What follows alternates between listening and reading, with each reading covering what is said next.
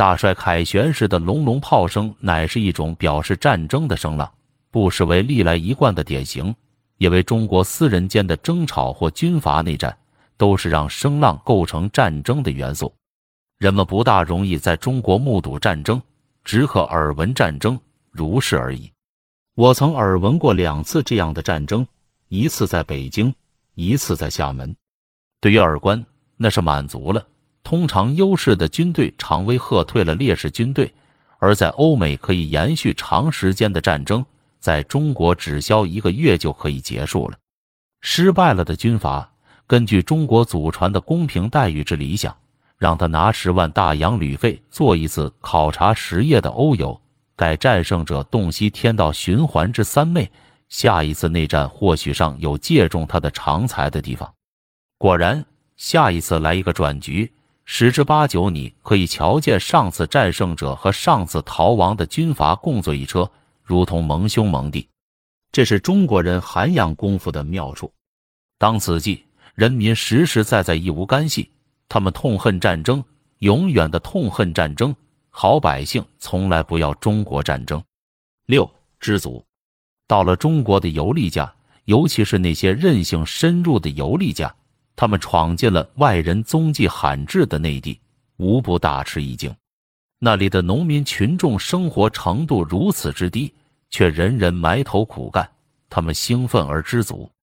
像大饥荒的省份如陕西，此种知足精神普遍的广播遐迩，除了极少数的例外。而且陕西的农民也还有能玩儿笑的。现在有许多局外人认为中国人民之痛苦是因为与以邪僻的欧美生活标准相比较的缘故。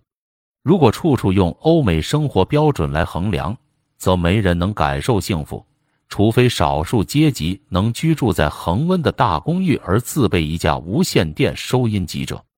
这个标准假使是正当的，那么一八五零年以前就未曾有幸福之人。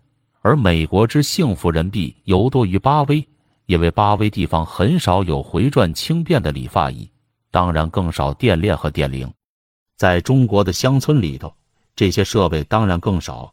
虽然在极端欧化的上海，那些老式理发椅已经绝迹，其实这种老式理发椅就是货真价实的椅子。而这些老式椅子，你倒仍可在伦敦的 Kingsway 和巴黎的 m e t r a t e r 发现。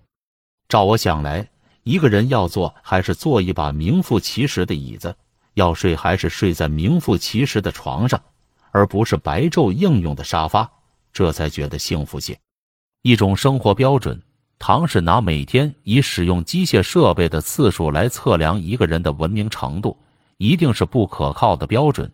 所以，许多所谓中国人知足的神秘感，乃出自西方人的幻觉罢了。然无论如何。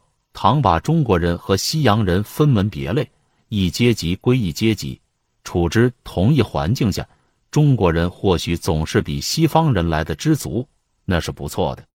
此种愉快而知足的精神流露于知识阶级，也流露于非知识阶级，因为这是中国传统思想的渗透结果。可以到北平去看看着劲儿而多闲话的洋车夫，他们一路开着玩笑。最好让同伴翻个筋斗，好叫他笑个痛快；或者可以上古岭去看看气喘喘、汗流浃背抬你上山的轿夫；或者可以到四川去看看晚航船逆急流上的纤夫。他所能获得以维持每天生活的微薄报酬，仅足付一天两顿菲薄满意的苦饭。照中国知足原理上的见解，倘能够吃一顿菲薄安逸的苦饭，吃了下肚不致担什么心事。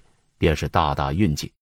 中国有位学者说过：“人生但虚过富耳，此外尽属奢靡。”知足又谓慈祥、和气的代名词。此等字眼到了旧历新年，大家用朱红笺写在通行的门帘里，这是一半为谦和的真训，一半为人类智慧。明代学者即以此意劝人惜福。老子有句格言，现已成为普遍口头禅。叫做知足不辱，知止不殆。在文学里，这个意识当转化而为田园思想，为乐天主义。我们可以从诗集《私人书汉》中常遇此等情绪。我曾于名人尺牍选集中捡出陆深至其友人书一篇，颇足以代表此等情绪。晚将有佳乐，别具画舫，在鼓吹同犯如何？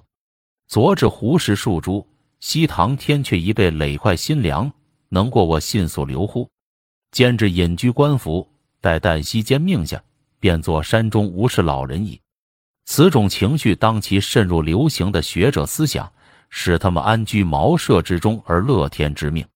人类的幸福是脆弱的物体。也为神老是嫉妒人类的幸福，幸福问题因而是人生不可捉摸的问题。人类对于一切文化与物质进步虽尽了全力，幸福问题毕竟值得人类一切智慧的最大关心，以谋解决。